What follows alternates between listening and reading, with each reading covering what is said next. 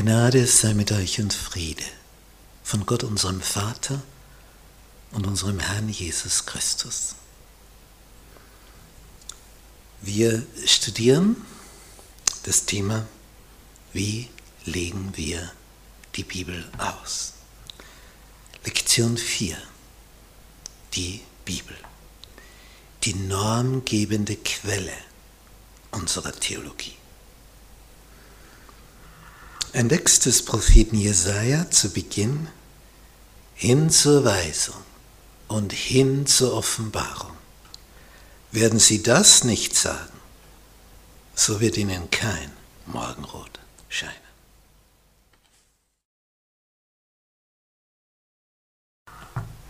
Tradition.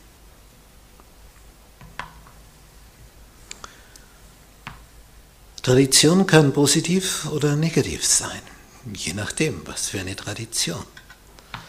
Wenn man sich in einer Familie aus Tradition am Wochenende volllaufen lässt mit Alkohol, wäre nicht ideal für den Fortbestand dieser Familie. Es gibt also edle Traditionen und nicht so edle. Dasselbe ist auch in religiöser Hinsicht. Und wir sehen im Neuen Testament, in den Evangelien, dass Jesus große Auseinandersetzungen hatte mit den Gelehrten seiner Zeit, den Theologen, den Doktoren der, der Theologie, bezüglich Traditionen, Überlieferungen. Und zwar hängt das damit zusammen, in der Zeit, bevor die Israeliten von Babylon besiegt wurden und Jerusalem letztlich zerstört wurde, auch der Tempel, und sie in diese 70-jährige babylonische Gefangenschaft gehen mussten. Vor dieser Phase war das Volk Gottes sehr liberal geworden, sehr locker in allen Ansichten. Ja, Gott sagt das, aber das ist alles nicht so genau. Und dann kam dieser Dämpfer der 70-jährigen Gefangenschaft und das saß tief. Und da wurde ihnen so richtig bewusst, oh, das hätten wir uns auch sparen können. Also diese liberale Phase, dieses Lockersein in Bezug auf Gottes Richtlinien, das ist uns nicht gut bekommen. Und in dieser Zeit wurde dann, aufgrund dieser Erkenntnis, die Sache ins Gegenteil verkehrt. Das heißt, das Pendel ging von einem Extrem zum anderen Extrem man wurde jetzt stockkonservativ, aber so konservativ, dass es schon nicht mehr zum Aushalten war. Das heißt, man hat hier versucht, durch Lehren das Leben so einzugrenzen, damit das ja alles schön normgerecht und richtig ist und hat dabei sogar über das Ziel hinausgeschossen, sprich gegen das Wort Gottes Normen errichtet, die wichtiger wurden als die Bibel selber. Und so haben wir es dann später auch in der römisch-katholischen Kirche erlebt. Normen, Traditionen, die im Laufe von Kirchenvätern entwickelt wurden, haben das Wort Gottes überlagert und wurden wichtiger als das.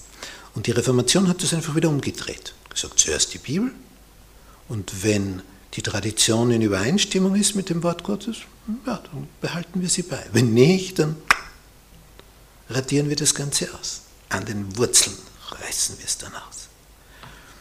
Und das erleben wir auch hier in Bezug auf Reinheit und Unreinheit. Es ist ja fein, wenn es Hygiene gibt, aber wenn es dann nur mehr kultisch wird und die Handreinigung nur mehr hier geschieht, am Handansatz, wo also die Arme beginnen, wenn man also nur mehr hier drauf träufelt, so wie ein Parfüm, gewisse feine Damen das tun, dann hat das Ganze keinen Sinn mehr. Dann wird es nur mehr eine kultische Handlung, die nichts mehr mit Reinigung zu tun hat. Und Jesus macht ihnen klar, unser Stoffwechsel ist ein System, wo der Körper das, was er braucht, aufnimmt, den Rest eliminiert der Körper reinigt. Das heißt, er holt sich, was er braucht. Er differenziert. Aber wir haben ein größeres Problem mit, was aus dem Munde rauskommt. Unreine Worte, böse, giftige Sätze. Das macht uns kaputt. Und das versucht ihnen Jesus klarzumachen. Er hatte ihm die Weisheit, das Wesentliche vom Unwesentlichen zu unterscheiden.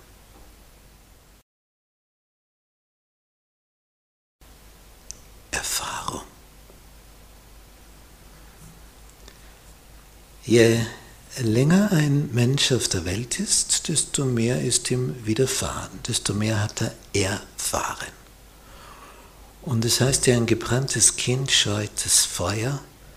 Das, was wir erlebt haben, was schiefgegangen ist, das brennt sich bei uns ein. Das ist prägend. Nicht, wenn man sich einmal bei der Herdplatte verbrannt hat, weiß man, das muss ich nicht ein zweites Mal ausprobieren. Es hat höllisch wehgetan. Das reicht für einmal. Manche müssen auch Fehler noch einmal wiederholen, andere lernen aus den Fehlern und andere sind wieder so weise, dass sie auf die Erfahrungen anderer hören, ohne selbst den Schmerz erleiden zu müssen. Sie nehmen das für wahr an und denken sich, naja, wenn der dabei Qual hatte, muss nicht ich auch noch einmal die Qual haben. Oder in technischer Hinsicht, man muss das Rad nicht ständig neu erfinden. Wenn das schon jemand erfunden hat, dann können wir auf dem weiter aufbauen. Dann können wir das Rad verfeinern und differenzieren.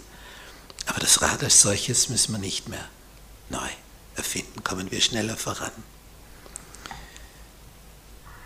Jetzt haben Menschen in Bezug auf Lebenserfahrung mit anderen Menschen hier Verschiedenes durchgemacht. Nicht je nachdem, mit wem du zusammenkommst, wen du triffst,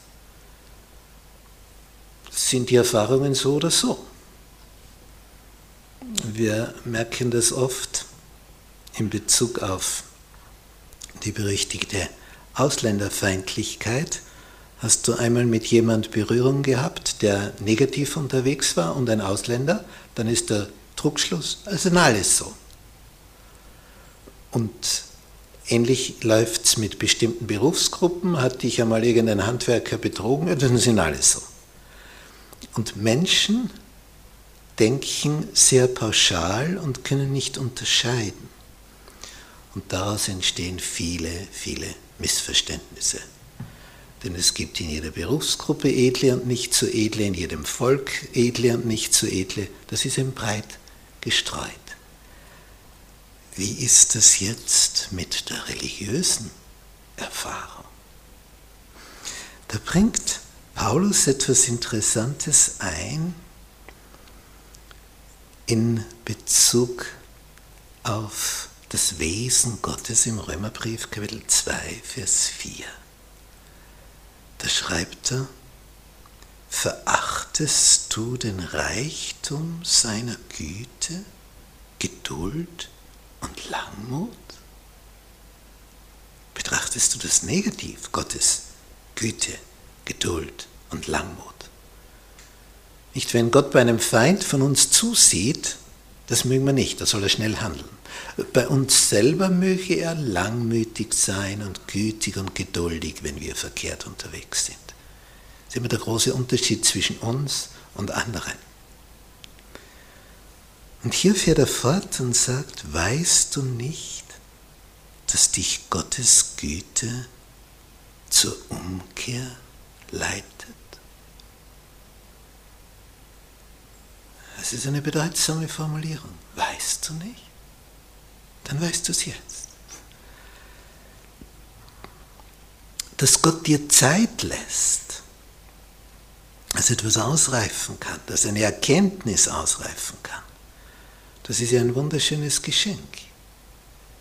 Denn wenn du nicht viel Zeit hast, dann kann es auch nicht so ausreifen. Aber er will dir Zeit lassen, bis du dorthin kommst zu dieser Einsicht. Aber das bedeutet nicht, dass er dir ewig Zeit schenkt. sondern du hast einen bestimmten Zeitrahmen, den wir nicht kennen. Und aufgrund dieses Zeitrahmens, den wir nicht kennen, fühlt sich das dann entsprechend an. Diese Texte, die wir hier angeführt haben, die drücken also entsprechendes aus. Und die Norm ist immer die Schrift. Es hängt alles an der Schrift. Steht es in der Schrift, übernehmen wir es. Steht es nicht in der Schrift, verwerfen wir es. Kultur. Wir sind alle Teil einer bestimmten Region, einer bestimmten Gesellschaft und diese Gesellschaft hat Normen, kulturelle Gegebenheiten entwickelt und da kommen gewisse Dinge überhaupt nicht gut an und anderes wird allgemein erwartet.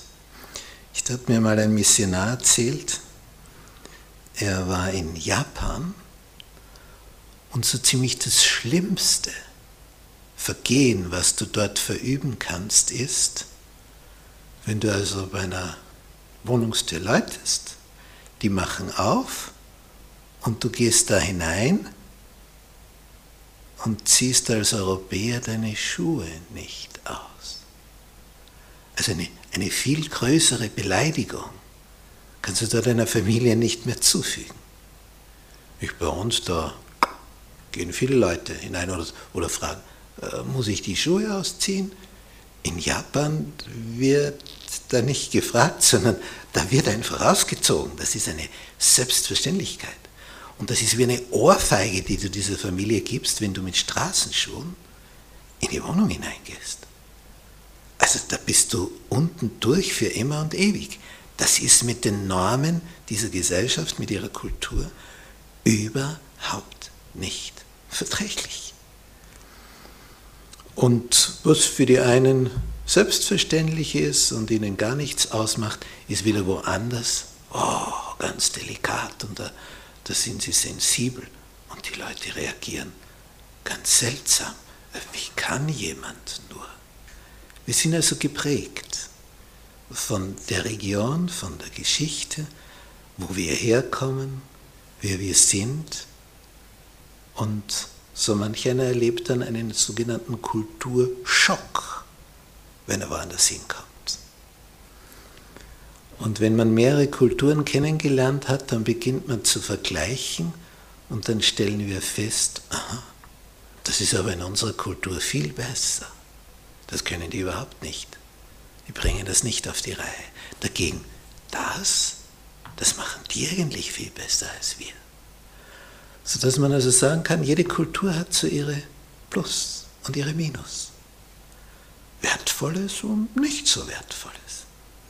Und das Schöne ist jetzt, wenn man die Bibel betrachtet, dass hier Normen vorgegeben werden, die für jede Kultur beispielhaft sind.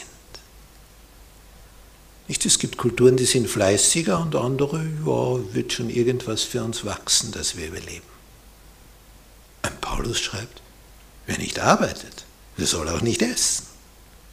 Eine allgemeingültige Norm für den ganzen Planeten. Nämlich, wer nicht arbeiten will, ist natürlich gemeint. Es gibt ja Menschen, die gern arbeiten wollen, aber keine Arbeit finden.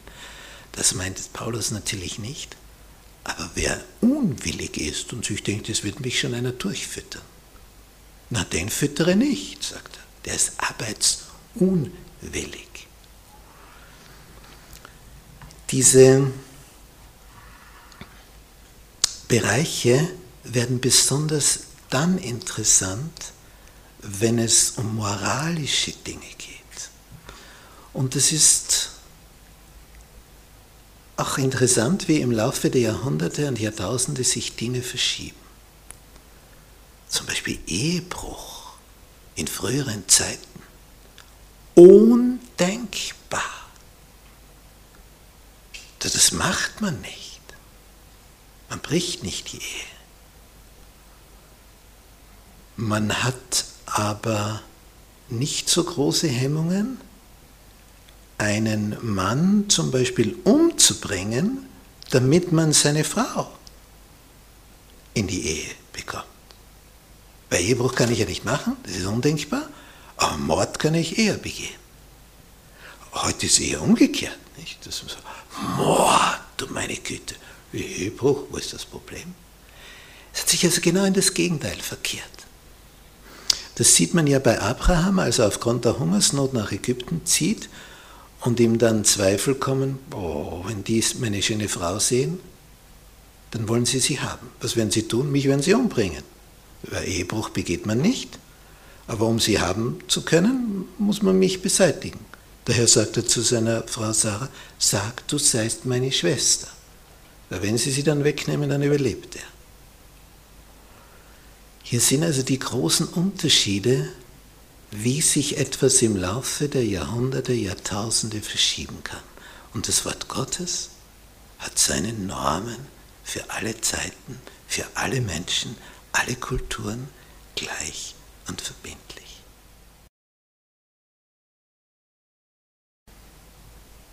Vernunft. Gott hat uns mit einem regen Geist ausgerüstet, mit einem Verstand. Manchmal spricht man auch von einem Hausverstand, also etwas, was so selbstverständlich ist, um das Leben praktisch zu meistern. Einerseits lesen wir in der Bibel, verlass dich nicht allein auf deinen Verstand, sondern gedenke an ihn. Auf allen deinen Wegen, so wird er dich recht führen. Also das ist nicht die allein maßgebende Norm. Da können wir uns verirren. Aber es ist auch nicht so, dass wir unseren Verstand abschalten sollen. Unser Denken, unser Geist steht ja in Verbindung mit dem göttlichen Geist.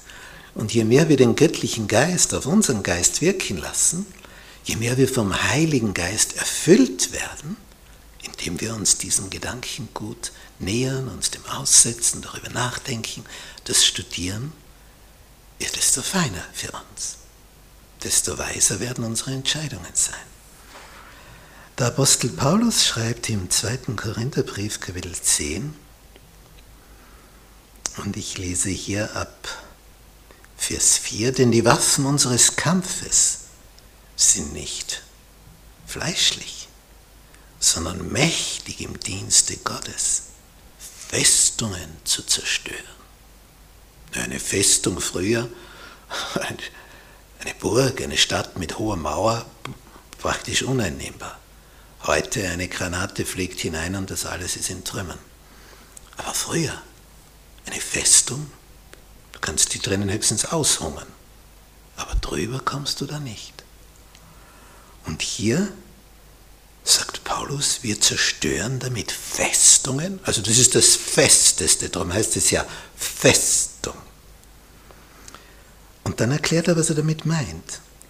Wir zerstören damit Gedanken. Ach, das ist interessant. Gedankenfestungen.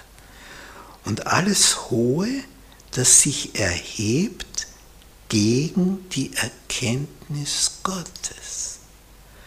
Und wir nehmen gefangen alles Denken in den Gehorsam gegen Christus. Hier merkt man wieder einmal den gelehrten Paulus, der hier so richtig philosophisch zu schreiben beginnt. Gedanken.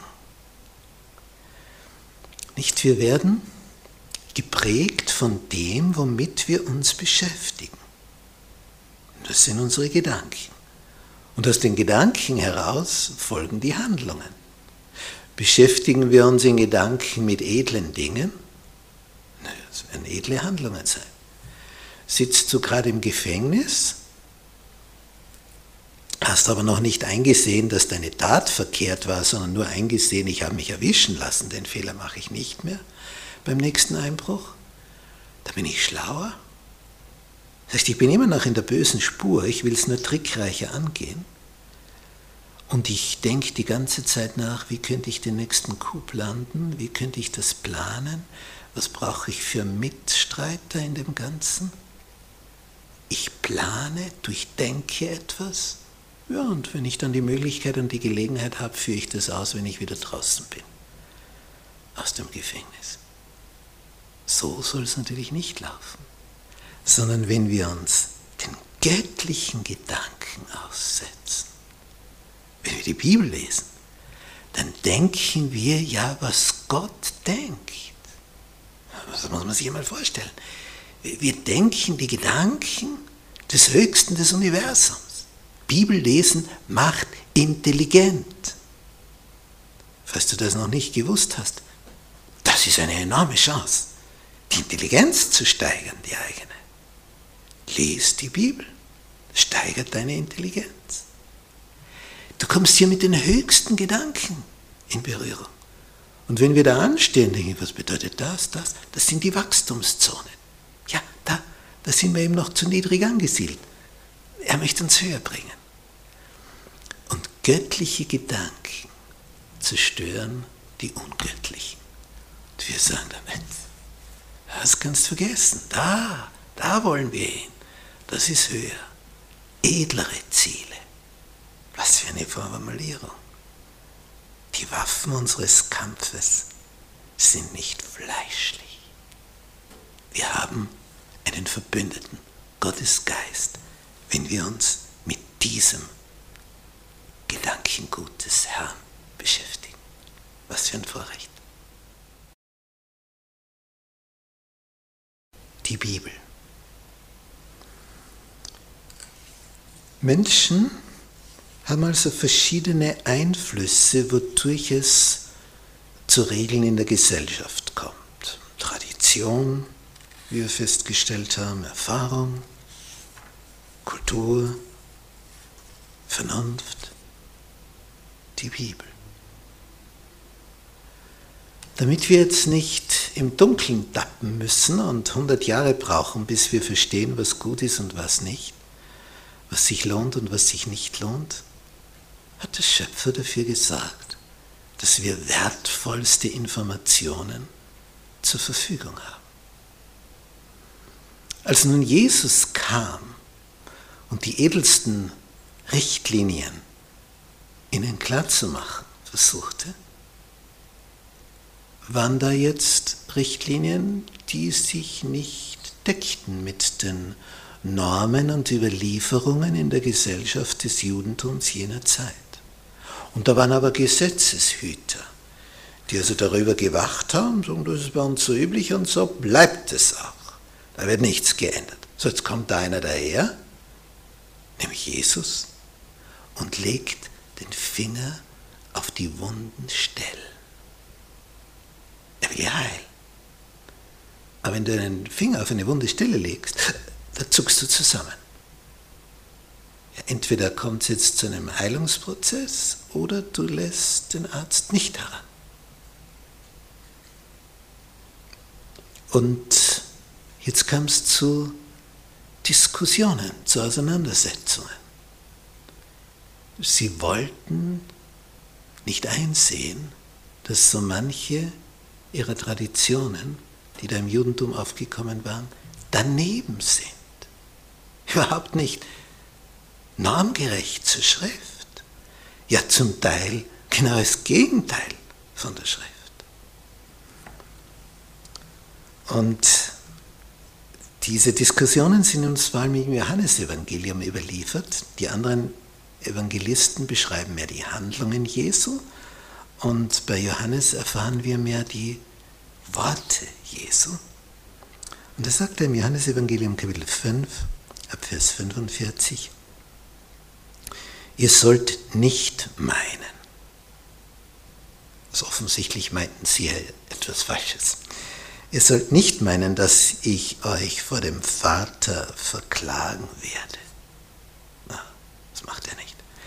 Es ist einer, der euch verklagt. Mose, auf den ihr hofft. Warum das? Wenn ihr Mose glaubtet, so glaubtet ihr auch mir, denn er hat von mir geschrieben. Wenn ihr aber seinen Schriften nicht glaubt, wie werdet ihr meinen Worten glauben? Da wird der Finger auf eine wunde Stelle gelegt. Wenn ihr aber seinen Schriften nicht glaubt, dann kommst du ins Trudeln. Dann kommt das heraus, dass sie am Ende Jesus töten wollen, den Sohn Gottes, den Messias, den Gesalbten, auf den sie seit Jahrhunderten, Jahrtausenden gewartet haben. Schon seltsam, oder? Denn Jesus macht klar, man kann sich verrennen. Man kann, man kann blind werden. Sie fragen ihn einmal, ja sind wir denn auch blind? Der sagt, wäret ihr blind, hättet ihr keine Sünde. Eine klassische Antwort. Im Johannesevangelium Kapitel 7, Vers 38 ist jetzt die Lösung des Problems. Jesus sagt, wer an mich glaubt, wer also mir vertraut, denn es war das Problem, dass die Oberen ihm misstraut haben. Wer an mich glaubt, wie die Schrift sagt, von dessen Leib werden Ströme lebendigen Wassers fließen. Das sagt er aber von dem Geist, den die empfangen sollten, die an ihn glaubten.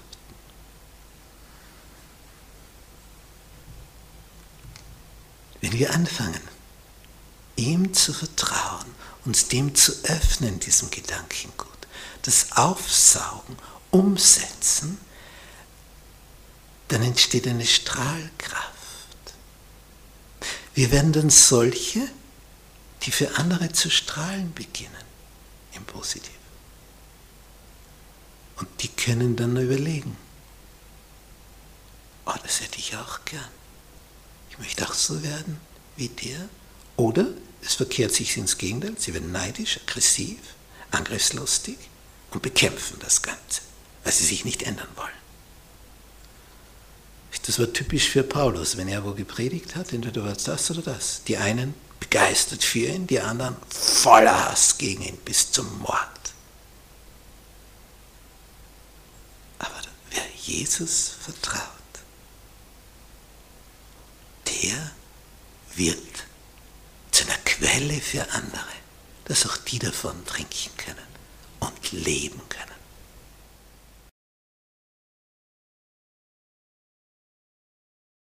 Zusammenfassung.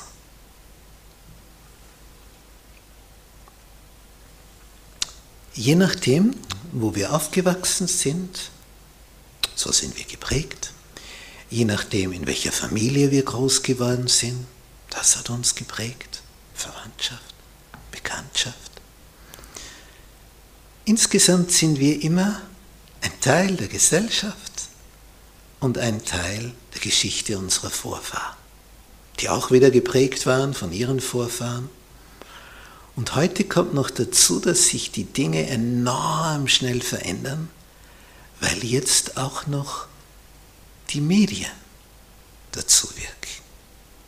Nicht früher warst du einfach in der Gesellschaft eingebettet und wenn in einer bestimmten Gegend niemand vor der Ehe sexuellen Kontakt hat, und trotzdem jetzt jemand schwanger wird, dann ist der unten durch. Also der, der kann weggehen von dort. Das ganze Leben ist für den verpfuscht, weil die Normen da so stark sind. Das war ja so, als Josef entdeckt, dass seine Maria schwanger ist. Also das hätte er nicht gedacht. Aber er will sie nicht öffentlich bloßstellen. Aber heiraten will er sie auch nicht mehr. Und es braucht das massive Eingreifen eines Engels, der in der Nacht kommt und sagt, keine Sorge, die hat keinen anderen Mann. Die ist dir ganz treu ergeben. Aber sie ist schwanger von dem Heiligen Geist. Und das konnte natürlich Maria Josef so nicht klar machen. Ihr hätte der Glaube, das Vertrauen gefehlt. Es musste von außen jemand kommen. Ein Engel. Dann ist es für Josef klar. Dann merkt er, oh, was für ein Vorrecht. Ich habe eine ganz besondere Frau die ist in Verbindung mit dem Himmel. Und er reagiert äußerst positiv. Diese Erläuterungen, die von göttlicher Seite kommen, haben jetzt immer das Ziel, dass für jede Gesellschaft, für jede Kultur, für jede Erfahrung und für jeden Verstand jetzt das Edelste davon zur Norm erhoben wird. Es gibt Kulturen, die haben feine sittliche Normen. Da braucht Gott nichts verändern.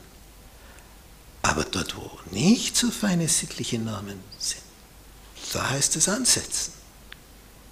Denn er möchte uns ja veredeln. Er möchte uns ja in die Höhe bringen.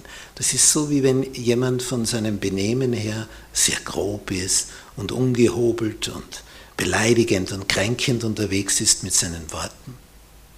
Wenn der lernt, höflich, zuvorkommend, freundlich, liebevoll umzugehen, so wie das ihm Jesus tat, ja, das wird etwas auslösen in der Beziehung, im Kontakt mit den Menschen rundherum.